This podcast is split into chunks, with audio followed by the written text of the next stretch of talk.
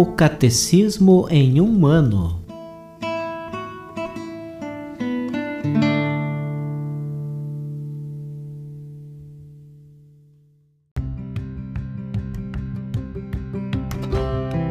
Olá, eu sou Alesiandro, seminarista da Diocese de Ponta Grossa, Paraná.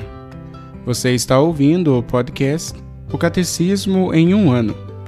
Vamos ler todo o Catecismo da Igreja Católica ao longo de 365 episódios. Estamos utilizando a tradução em português apresentada pela CNBB em 2013, baseada na edição típica em latim. Baixe o plano de leitura por meio de um link que você encontra na página do Instagram, arroba o Catecismo em um ano, ou na descrição deste podcast.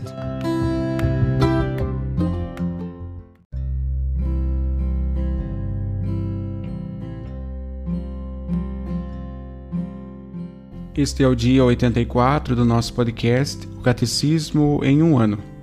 Estamos lendo a primeira parte do Catecismo sobre a profissão de fé, na segunda sessão sobre os símbolos da fé, do capítulo 2, Creio em Jesus Cristo. E hoje nós leremos os números do 638 a 647.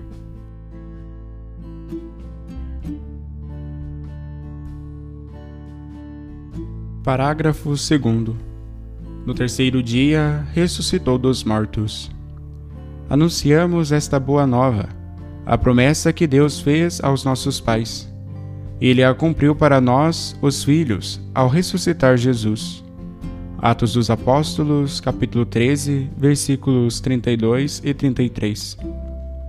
A ressurreição de Jesus é a verdade culminante de nossa fé em Cristo criada e vivida como verdade central pela primeira comunidade cristã, transmitida como fundamental pela tradição estabelecida pelos documentos do Novo Testamento, pregada juntamente com a cruz, como parte essencial do mistério pascal. Cristo ressuscitou dos mortos, por sua morte venceu a morte, aos mortos deu a vida. 1. Um, o evento histórico e transcendente. O mistério da ressurreição de Cristo é um acontecimento real que teve manifestações historicamente constatadas, como atesta o Novo Testamento. São Paulo escrevia aos Coríntios: Pelo ano de 56, eu vos transmiti o que eu mesmo tinha recebido, a saber, que Cristo morreu pelos nossos pecados, segundo as Escrituras foi sepultado e ao terceiro dia foi ressuscitado segundo as Escrituras. E apareceu a Cefas e depois aos doze. 1 Coríntios, capítulo 15, versículos 3 e 4. O apóstolo fala aqui da viva tradição da ressurreição, que ficou conhecendo após sua conversão às portas de Damasco. O túmulo vazio. Por que procurais entre os mortos aquele que está vivo? Não está aqui, ressuscitou. Evangelho segundo Lucas, capítulo 24, versículos 5 e 6. No quadro dos acontecimentos da Páscoa, o primeiro elemento com o qual nos deparamos é o sepulcro vazio. Ele não constitui em si uma prova direta. A ausência do corpo de Cristo no túmulo poderia ser explicada de outra forma. Apesar disso, o sepulcro vazio constitui para todos um sinal essencial. Uma descoberta pelos discípulos foi o primeiro passo para o reconhecimento do próprio fato da ressurreição. Este é o caso das santas mulheres, em primeiro lugar, e de Pedro logo depois. O discípulo que Jesus mais amava. Evangelho segundo João, capítulo 20, versículo 2. Afirma que, ao entrar no túmulo vazio e descobrir as faixas de linho no chão, João capítulo 20, versículo 6, viu e creu. Isto supõe que ele tenha constatado pelo estado do sepulcro vazio, que a ausência do corpo de Jesus não poderia ser obra humana, e que Jesus não havia simplesmente retornado à vida terrestre, como acontecera com Lázaro as aparições do ressuscitado. Maria de Magdala e as santas mulheres que vinham terminar de embalsamar o corpo de Jesus, sepultado às pressas, na tarde de Sexta-feira Santa, devido à chegada do sábado, foram as primeiras a encontrar o ressuscitado. Assim, as mulheres foram as primeiras mensageiras da ressurreição de Cristo para os próprios apóstolos. A eles, Jesus apareceu em seguida, primeiro a Pedro, depois aos doze. Pedro, chamado a confirmar a fé de seus irmãos, vê, portanto, o ressuscitado antes deles, e é baseada em seu testemunho que a comunidade exclama: Realmente o Senhor ressuscitou e apareceu a Simão. Evangelho segundo Lucas, capítulo 24, versículo 34. Tudo o que aconteceu nesses dias pascais convoca todos os apóstolos, de modo particular Pedro, para a construção dos novos tempos que começaram naquela manhã pascal. Como testemunhas do ressuscitado, são eles as pedras de fundação da sua igreja. A fé da primeira comunidade dos crentes tem por fundamento o testemunho de homens concretos, conhecidos dos cristãos, a maioria ainda vivendo entre eles. Estas testemunhas da ressurreição de Cristo são, antes de tudo, Pedro e os doze, mas não somente eles. Paulo fala claramente de mais de 500 pessoas às quais Jesus apareceu de uma só vez, além de Tiago e dos outros apóstolos. Diante desses testemunhos, é impossível interpretar a ressurreição de Cristo fora da ordem física e não reconhecê-la como um fato histórico. Os fatos mostram que a fé dos discípulos foi submetida à prova radical da paixão e morte na cruz de seu Mestre, anunciada antecipadamente por ele. O abalo provocado pela paixão foi tão grande que os discípulos, pelo menos alguns deles, não creram de imediato na notícia da ressurreição. Longe de nos falar de uma comunidade tomada de exaltação mística, os evangelhos nos apresentam discípulos abatidos, com o rosto triste. Evangelho segundo Lucas, capítulo 24, versículo 17. Assustados, porque não acreditaram nas santas mulheres que voltavam do sepulcro, considerando suas palavras um delírio. Lucas capítulo 24, versículo 11.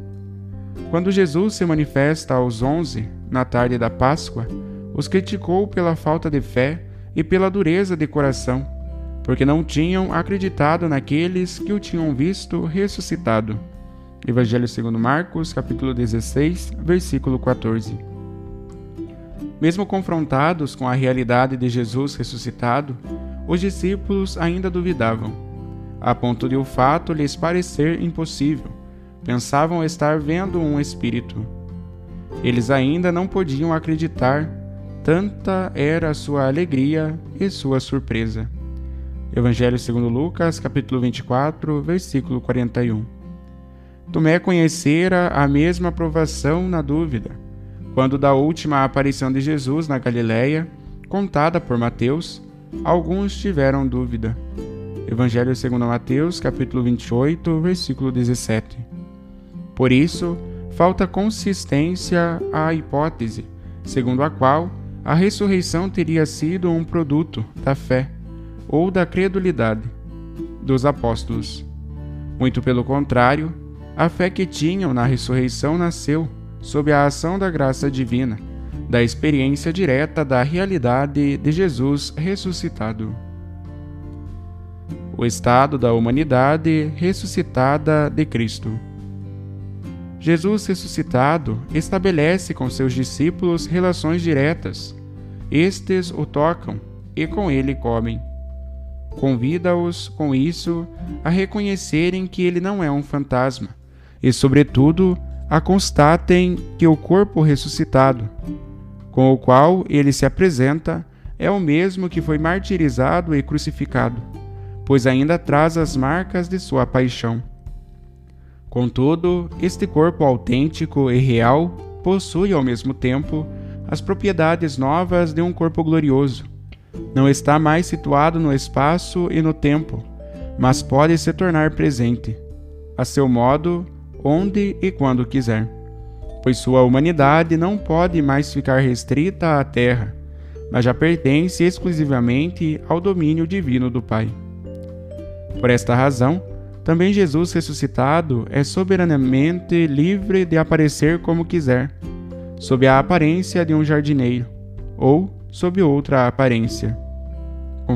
Evangelho segundo Marcos, capítulo 16, versículo 12.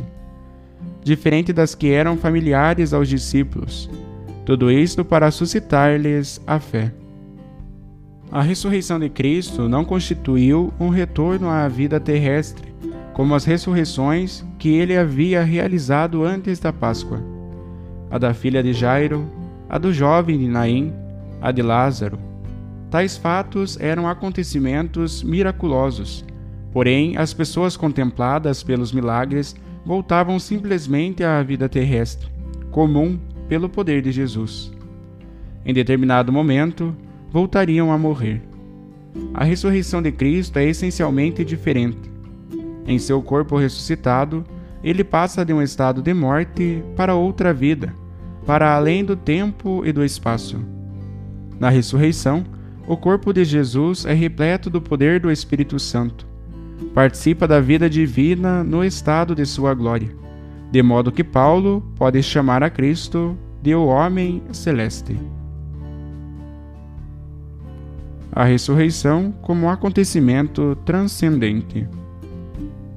Só tu, noite feliz, canta o exultet da Páscoa.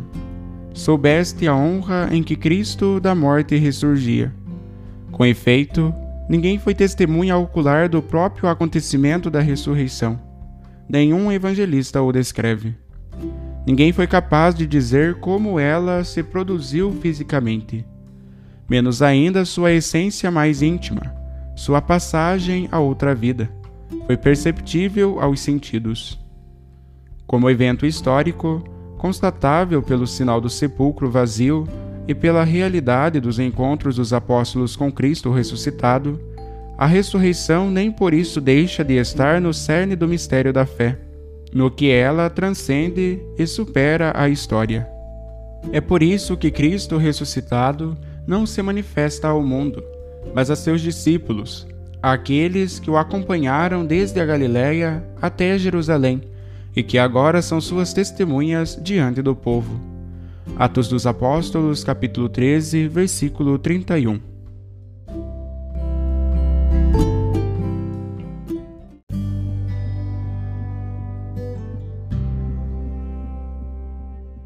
Como comentário adicional para o dia de hoje, nós ouviremos um texto do Papa Francisco referente à audiência geral, que foi proferido na Praça de São Pedro na quarta-feira, dia 3 de abril de 2013.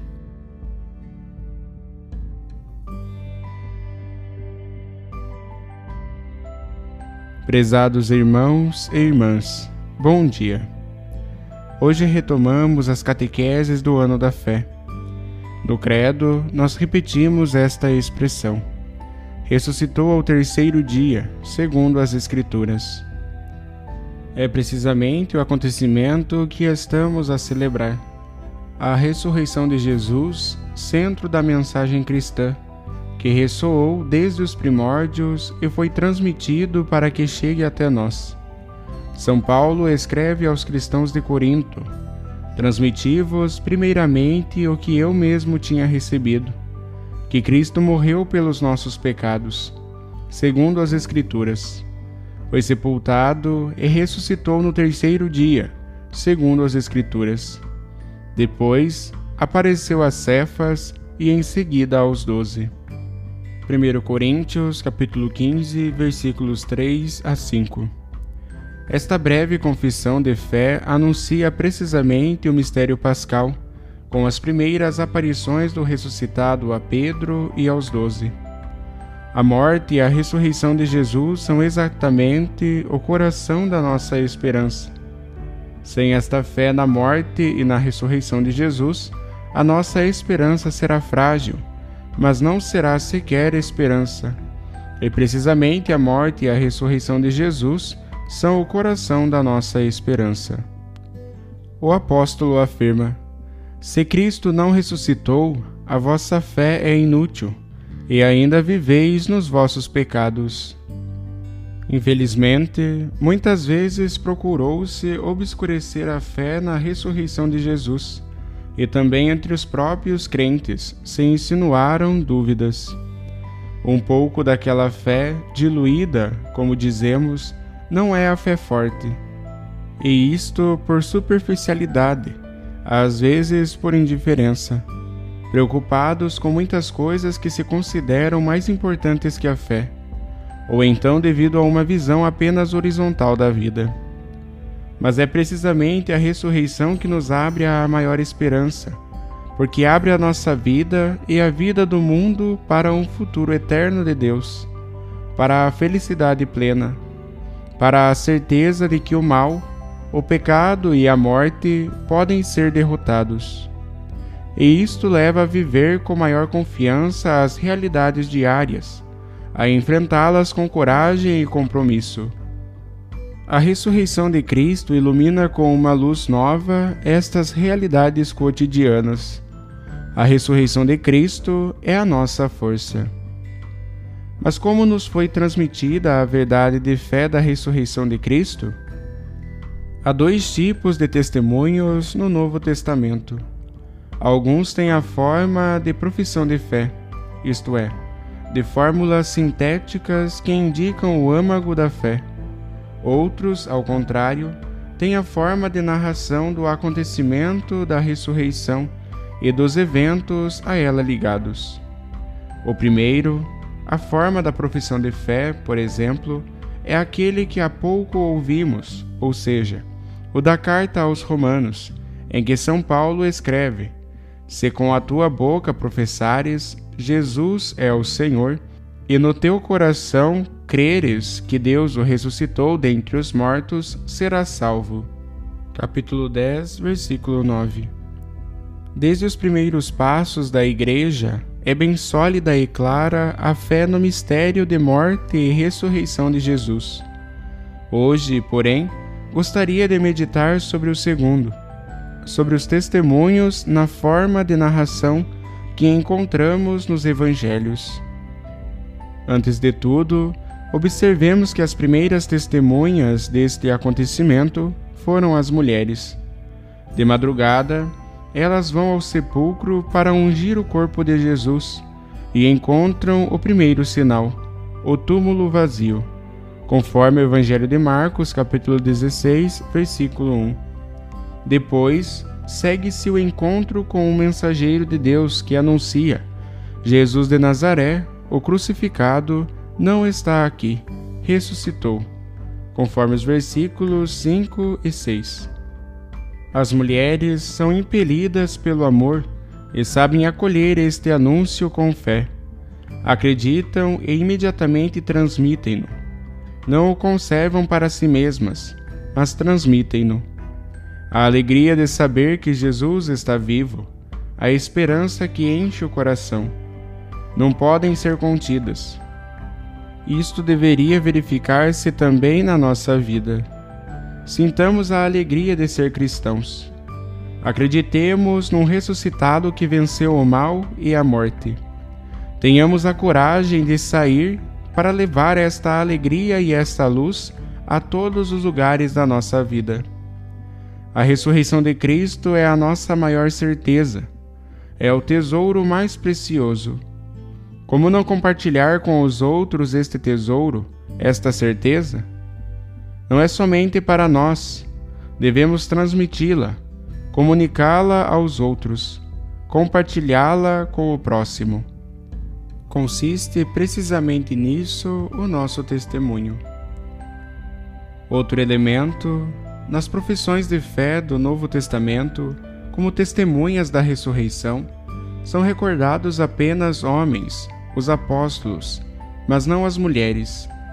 Isso porque, segundo a lei judaica daquela época, as mulheres e as crianças não podiam dar um testemunho confiável, credível nos evangelhos, ao contrário, as mulheres desempenham um papel primário, fundamental. Aqui podemos entrever um elemento a favor da historicidade da ressurreição.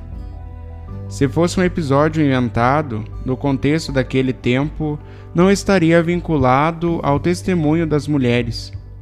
Os evangelistas, ao contrário, narram simplesmente o que aconteceu. As primeiras testemunhas são as mulheres. Isso diz que Deus não escolhe segundo os critérios humanos. As primeiras testemunhas do nascimento de Jesus são os pastores, pessoas simples e humildes. As primeiras testemunhas da ressurreição são as mulheres. E isso é bonito. Esta é um pouco a missão das mulheres, mães e mulheres. Dar testemunho aos filhos e aos pequenos netos de que Jesus está vivo, é o vivente, ressuscitou. Mães e mulheres, ide em frente com esse testemunho. Para Deus, o que conta é o coração. Quando estamos abertos a Ele, se somos filhos que confiam. Mas isso nos leva a meditar, inclusive, sobre o modo que as mulheres tiveram na igreja e no caminho de fé, e como ainda hoje desempenham um papel especial na abertura das portas ao Senhor no seu seguimento e na comunicação do seu rosto. Pois o olhar de fé tem sempre necessidade do olhar simples e profundo do amor. Os apóstolos e os discípulos têm dificuldade de acreditar. As mulheres não. Pedro corre até o sepulcro, mas detém-se diante do túmulo vazio. Tomé deve tocar com as suas mãos as chagas do corpo de Jesus. Também no nosso caminho de fé é importante saber e sentir que Deus nos ama, não ter medo de amá-lo. A fé professa-se com a boca e com o coração, com a palavra e com o amor. Depois das aparições às mulheres, seguem-se outras mais. Jesus torna-se presente de modo novo. É o crucificado, mas o seu corpo é glorioso não voltou para a vida terrena, mas sim para uma nova condição. No início não o reconhecem, e os seus olhos só se abrem através das suas palavras e dos seus gestos. O encontro com o ressuscitado transforma, dá uma nova força à fé, um fundamento inabalável. Também para nós existem muitos sinais em que o ressuscitado se faz reconhecer. A Sagrada Escritura, a Eucaristia, os outros sacramentos, a caridade, os gestos de amor que trazem um raio de luz do ressuscitado. Deixemo-nos iluminar pela ressurreição de Cristo.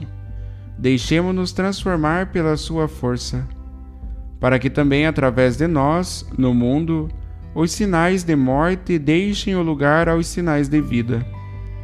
Vejo que há muitos jovens na praça. Ei-los, digo-vos, levai em frente esta certeza. O Senhor está vivo e caminha ao nosso lado na vida. Esta é a vossa missão.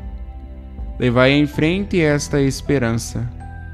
Permanecei alicerçados nesta esperança, nesta âncora que está no céu Segurai com força a corda, permanecei ancorados e levai em frente a esperança. Vós, testemunhas de Jesus, deveis levar em frente o testemunho de que Jesus está vivo, e isso dar-nos-á esperança. Dará esperança a este mundo um pouco envelhecido, devido às guerras, ao mal e ao pecado. Em frente, jovens.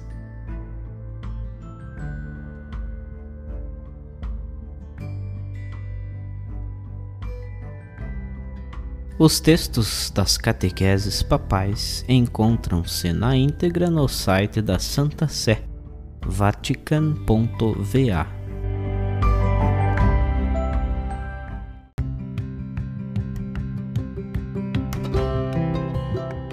Você acaba de ouvir mais um episódio do podcast O Catecismo em um Ano.